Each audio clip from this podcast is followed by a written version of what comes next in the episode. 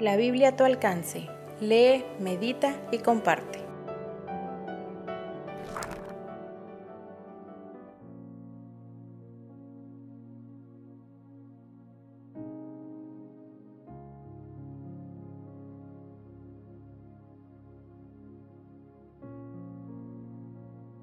Muy bien, hoy vamos a hablar acerca de eh, un episodio muy interesante de la vida de Esther, de la vida de Esther.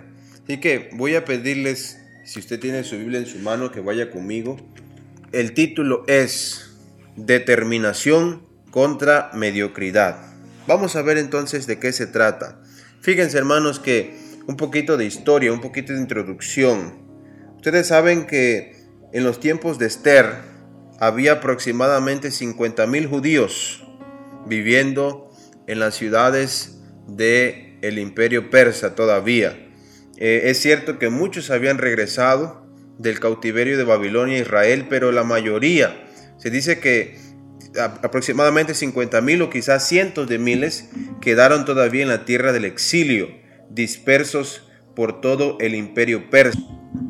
Dios utilizó eh, a quienes habían quedado allí todavía en la tierra del exilio para hablarles a su pueblo, a los israelitas. Entonces, encontramos en la historia, aparece en la historia una dama que nosotros conocemos que se llamaba Adasa, pero que la Biblia también la llama como Esther. Ahora, quiero decirles algo, hermanos. Lo que Esther nos va a enseñar es el valor de la determinación y de la confianza en Dios. Es el valor de la acción por encima de la fe. Es la fe que produce acción. Es la fe que nos lleva a, actuar.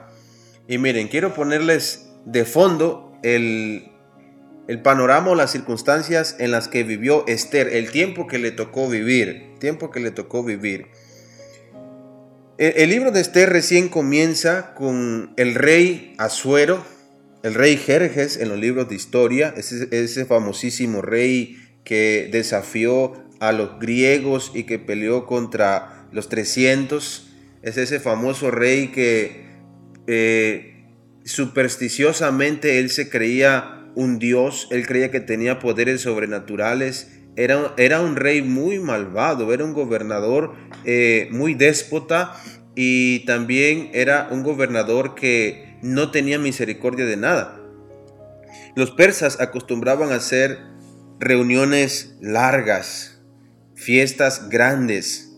La Biblia comienza diciendo allí en el capítulo 1, en el capítulo 1, que este hombre hizo un banquete. Hizo un banquete, dice el capítulo 1, el versículo eh, por ejemplo, el versículo 3 dice que en el tercer año de su reinado hizo banquete a todos sus príncipes y cortesanos, teniendo delante de él a los más poderosos de Persia y Media, gobernadores, príncipes de provincias.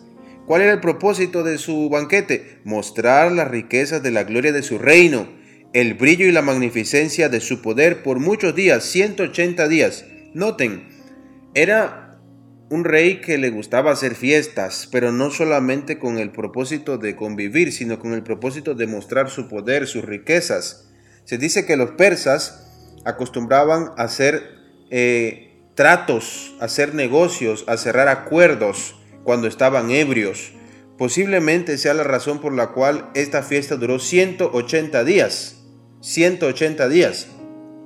Se cree que durante este periodo de tiempo eh, este hombre, Jerjes, Azuero, hizo muchos acuerdos, acuerdos con algunas provincias, con algunos príncipes, pero lo que nos enseña este, por lo menos este pasaje, nos enseña que de fondo la sociedad en la que vivía, lo que, que vivieron aquellos judíos, aquellos cristianos, eh, porque ya creían en Jesús, creían en las promesas de un Mesías, aquellos hombres pues naturalmente les tocó vivir en un tiempo difícil como el nuestro, con personas que no tienen temor de Dios. Fíjense que hay un registro histórico donde se le dice a, este hombre, al, al persa Jerjes, que él en una ocasión intentaba cruzar un río junto con su ejército, pero de alguna forma eh, pues estaba había mucha corriente, habría inclusive oleaje, y entonces eh, relata el historiador Heródoto que por no poder cruzar, por no poder cruzar, maldijo al río y mandó a sus capitanes que le dieran de latigazos al río, porque no lo dejaban pasar. Y le dijo, ¿cómo te atreves a no dejar pasar a tu Dios? Este es un registro histórico que nos habla de lo que era este hombre, de quién, de, su personalidad y de lo que él creía de sí mismo. Ahora, cabe mencionar también, hermanos, que este era un, un ambiente hostil, hostil, muy hostil para practicar la religión, para ser cristianos. No se podía libremente hacer, eh, adorar a Dios. No se podía. Este hombre tenía su religión. Ahora, hermanos, entra entonces en la historia una dama. Una dama. En el versículo, en el capítulo 2 encontramos ya la historia de esta dama que llega al palacio del rey, del rey Jerjes, no por ser una mujer, eh, pues podríamos decir en primer lugar, porque la Biblia dice que hubo una selección y esta selección consistía en la apariencia física. Ella llega hasta el palacio del rey, donde habían otras muchas mujeres que le servían al rey para satisfacerse durante las noches, satisfacerse de mujeres. Ella llega porque era muy bonita, porque era eh, era una mujer que, tenía mucha belleza. De hecho, ella eh, llega a ser una de las, podríamos decir, concubinas preferidas de Asuero, de Jerjes. Bueno, resulta, hermanos, resulta que mientras ella está en el palacio del rey, surge otro conflicto entre un hombre que no le, no le agradaban los judíos, no le agradaban los judíos. Este hombre se llamaba Amán. Bueno, no quiero entrar en todos los detalles de la historia, pero quiero decir esto. Amán tramaba la destrucción de los judíos. Él quería destruir a todos los judíos que habían quedado dispersos en el imperio persa. Por alguna razón, él los odiaba. Él los odiaba. Así que mientras él estaba eh, bueno, él tenía buenas relaciones con Jerjes, así que podríamos decir que influía en las decisiones que Jerjes tomaba. Pues resulta que un día se le ocurre a este hombre presentarse delante del rey y decirle, mira, yo quiero que tú eh, me ayudes, vamos a destruir a los judíos y yo te voy a dar un tanto de dinero, un tanto de, bienes, si tú me lo permites hacer. Y Azuero dijo, bueno, esto me parece bien a mí, haz lo que tú quieras. Y le dio entonces eh, su anillo para que sellara un decreto real y ese decreto decía que todos los judíos habían de morir en cierta fecha determinada. Ahora, hermanos, aquí viene entonces lo que, lo que la Biblia nos enseña acerca de la determinación, acerca de, acerca de la acción por encima de la fe. Entonces, Vemos entonces ya en el capítulo 3 del libro de Esther que esta dama se encuentra en una posición pues nada placentera y tampoco nada deseable. Sin duda alguna, si el decreto, si el decreto llegaba a ejecutarse, todos los judíos que estaban en el imperio persa iban a morir, incluido ella que estaba eh, en el palacio del rey. Si alguien se enteraba de que ella era judía, naturalmente iba a perecer, la iban a matar. Ahora, lo interesante de esto, hermanos, es que eh, Esther se le presenta una oportunidad. A Esther se le presenta una oportunidad única que no tenía ningún otro judío o ningún, ah, ningún otro exiliado allí que vivía en Persia. Nadie lo tenía, solo ella y era que ella podía hablar con el rey. Ella tenía acceso a la cámara real para hablar con el rey. Es más, podía inclusive hablar en la intimidad con el rey porque ella eh, era llamada por el rey de vez en cuando para estar con él. De manera que ella tiene una oportunidad única, única. Ahora, hermanos, lo que quiero decir es esto. Eh, La buena o mala suerte, ustedes y yo sabemos que no existe. Cada oportunidad que se presenta es una oportunidad que Dios nos otorga y nos ofrece, no solo para vindicar su nombre, sino también para probar nuestra propia experiencia y nuestra propia fe. De manera que la providencia sabe lo que es mejor para nosotros y para su pueblo. Así que aquí también se presenta una oportunidad para ella. Y entonces hermanos, eh, de manera que ella tiene la oportunidad, tiene el albedrío de decidir qué hacer, si interceder por su pueblo o no. De hecho, en, la primera, en, el primer intento, ella se da cuenta de que si habla con, el rey eh, para interceder por su pueblo sería una locura. Ella dice, si yo me presento delante del rey sin que me haya llamado, porque esa era la ley, si alguien se presentaba delante del rey Azuero sin que él lo hubiese llamado, la ley era una sola, que esa persona debía morir, debía perecer, porque el rey era el único que podía convocar a alguien. Así que Esther dice, yo no me puedo presentar delante del rey, porque si no, me, pues me va a matar, me va a matar. Pero, entonces, eh, sucede que un hombre, un varón, que también aparece y que figura en la historia, que era que era Mardoqueo, le dice a Esther, mira, tú tienes que interceder por tu pueblo, tienes que usar esta oportunidad para defender a los judíos que vivimos aquí en Persia. y entonces, eh, hay algo interesante que la Biblia registra, donde este hombre le, le propone a Esther y le dice en el versículo, en el versículo 12, y dijeron a Mardoqueo las palabras de Esther, entonces dijo Mardoqueo que dijese en Esther, no pienses que escaparás en la casa del rey más que cualquier otro judío, porque si callas absolutamente en este tiempo, respiro y liberación vendrán de alguna otra parte de los judíos, mas tú y la casa de tu padre pereceréis. Y quién sabe si para esta hora has llegado al reino. Bueno, estas son sabias palabras de Mardoqueo. En primer lugar, le dice a Esther, Tú eres igual que todos los judíos que estamos en Persia. No creas que por ser bonita, no creas que por haber pasado un año, porque antes de presentarse al rey, ellas pasaban un año entero en preparación donde les ponían este les ponían especias, donde las maquillaban, donde las preparaban para presentarse delante del rey. Así que ella ya había estado allí durante un año preparándose para de por sí era una mujer bonita, pero digamos que la, hacían ver mejor. Pero Mardoqueo le dice, no creas que por ser bonita te vas a salvar. Tú sigues siendo una judía. Y si el decreto se ejecuta, te vas a morir, te van a matar al igual que a nosotros. Y le dijo, le quiso dar a entender que ella tenía que hablar. Y le dijo, si callas, liberación vendrá. Por otro lado, Hermanos, aquí hay una lección interesante acerca de las oportunidades. Dios nos da oportunidades a todos nosotros, a todos, no solo para hablar de su nombre, sino nos da oportunidades para crecer espiritualmente, profesionalmente, intelectualmente, físicamente, en las relaciones, todo. Dios presenta las oportunidades. Pero si no las tomamos, si no tomamos las oportunidades, serán de otra persona. Serán de otra persona.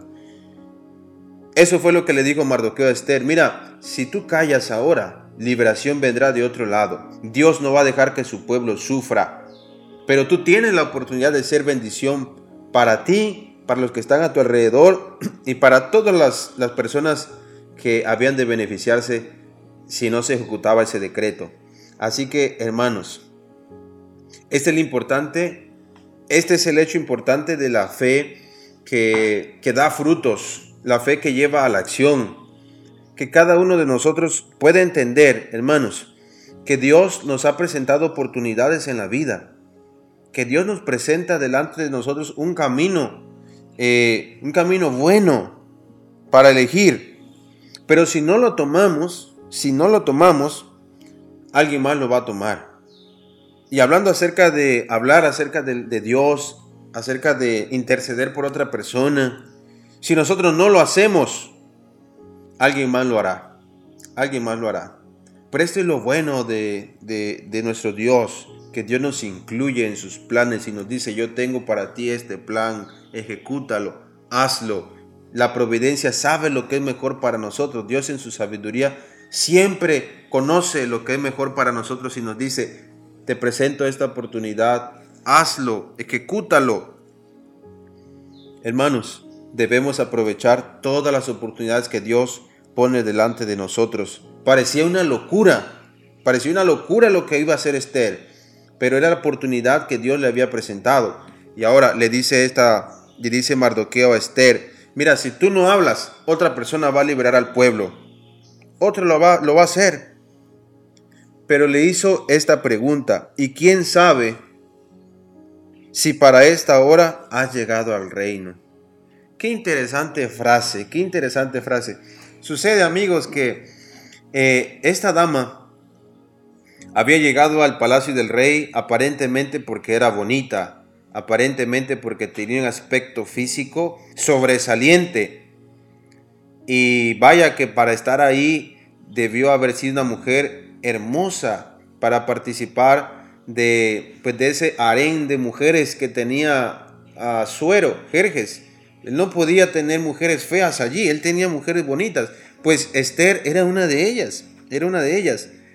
Pero lo que la Biblia nos está intentando decir es que ella no estaba ahí por ser bonita no estaba ahí porque eh, era bien parecida, porque tenía bonitos ojos, porque tenía bonita, bonita figura. No, estaba allí de acuerdo a la Biblia porque Dios la puso ahí.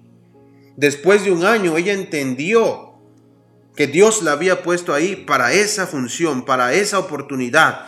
Cuando la llevaron de su casa, ella pensó y dijo, bueno, me voy a dar la buena vida allá en el palacio del rey, voy a estar con, con muchas otras mujeres, con muchos beneficios.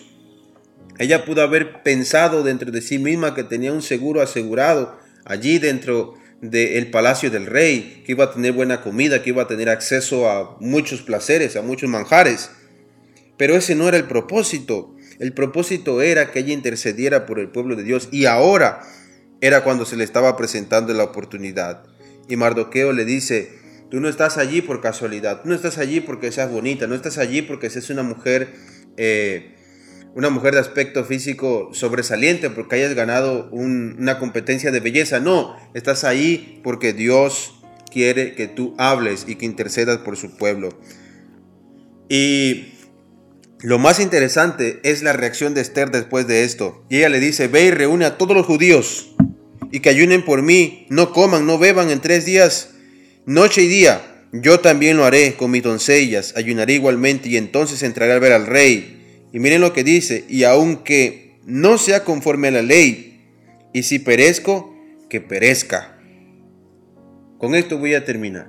¿Qué le dijo Esther a... ¿Qué le dio a entender Esther a Mardoqueo? Mira, está bien, lo haré. Pero mire, dile a todos los judíos que se pongan a orar y que vamos a ayunar durante tres días. Yo lo voy a hacer también con mis doncellas. Y voy a ver al rey. Voy a entrar a su cámara real sin que me haya llamado a un peligro de muerte. Y si voy a perecer, que perezca. Noten, hermanos, eh, Esther se había convertido en una mujer de carácter. Se había convertido en una mujer que en medio de la crisis mostró mucho más que una apariencia bonita. Mostró tener fe. Mostró que, eh, que, su, que su fe llevaba a la acción. Y hermanos, la crisis que vivió Esther exigía una, una dependencia de Dios. Ellen White dice, la crisis que arrostró Esther exigía presta y fervorosa acción, pero tanto ella como Mardoqueo se daban cuenta de que a menos que Dios obrase, nada valdría por sus propios esfuerzos. Así que el valor del cristiano, hermano, reside en que estemos en Cristo y que, y que tomemos ventaja de las oportunidades que Dios nos presenta en el camino. Así que, hermanos, noten lo interesante de esta historia. Dios eh, le presenta a Esther una realidad distinta. La saca del lugar de, de donde ella vivía, donde tenía pocas comodidades, y la pone en un lugar donde tenía muchas comodidades. Pero ahora ella pudo haber llegado a pensar que estaba ahí por ser bonita y porque tenía dotes físicos. Pues la Biblia nos dice que nada es casualidad en esta tierra, nada es casualidad. Y ahora ella llegó a ese lugar porque Dios la había puesto ahí. Y estando ahí, y estando ahí, le fue presentada una oportunidad maravillosa de ejercer su fe, de expresar acción, de expresar convicciones. Y hermanos, es lo que Dios desea de cada uno de nosotros. Que expresemos nuestra fe con acciones, que expresemos nuestra fe con hechos. No que vivamos con la apariencia, porque no estamos, amigos, familia, no estamos en una competencia de apariencias, ni en una, ni una competencia de belleza. No, estamos, hermanos, en una lucha, en una lucha que requiere Estamos en una lucha que requiere acción, que requiere fe. Estamos en una competencia de, eh, de muchos asaltos. De muchos asaltos. Fíjense que tengo una ilustración que quiero contarles. Fíjense que en 1890, cuando las reglas del boxeo eran distintas a la de hoy, no había un número eh, dado de asaltos. No había un número dado de asaltos. Así que la única, la única forma de que uno de los boxeadores saliera vencedor era de que uno de ellos eh, cayera noqueado al suelo. Así que eh, antes de 1890 los combates de boxeo llegaban a durar o muy poquito, segundos o minutos, o inclusive horas, pues resulta que se ha registrado que en 1893 hubo un combate, el más largo de toda la historia, duró 7 horas y 19 minutos. Ustedes pueden buscarlo en internet. Al final se declaró empate después de 110 asaltos, ya que ninguno de los boxeadores pudo ser capaz de continuar en el combate. Imagínense, casi 7 horas con 20 minutos, estos hombres arriba de un cuadrilátero, de un ring, dándose una paliza. Y me gusta esta reflexión, hermanos, porque en la vida del cristiano, en la vida del cristiano, no, no debemos bajar la guardia. La vida del cristiano requiere convicciones, requiere fuerza, requiere fe. Porque si hoy se nos presenta una prueba, un asalto, un round, tenemos, tenemos que bajarnos. Pero eso no significa que si salimos vencedores, mañana vendrá paz. No, vendrá otro. Inclusive puede ser más fuerte. Lo que la Biblia nos está tratando de enseñar, queridos hermanos, es que Dios ha prometido estar con nosotros y que Dios tiene eh, un plan maravilloso donde nos incluye y donde podemos ejercer nuestra fe y donde podemos ejercer la acción. Así que, hermanos, nuestra convicción debe llevarnos a tal punto de decir, y si perezco, que perezca. Imagínense, ¿cuál era la convicción de esta dama? Y si voy a morir, que muera. Si voy a perecer, que perezca pero voy a interceder por mi pueblo. Y ustedes pueden leer la historia, pueden, terminar de leer la historia. Esther es bien vista por Mardoqueo, que no solamente le cumple su deseo, sino también manda eh, eh, quien, quien había de alguna forma tramado este plan en contra de los judíos, es muerto en la horca. Los judíos ahora son vindicados. Y Esther se vuelve, no solamente pasa de, ser una concubina, una doncella, pasa a ser la esposa del mismo rey, de este rey maniático, loco, pero que de alguna forma Dios lo sometió.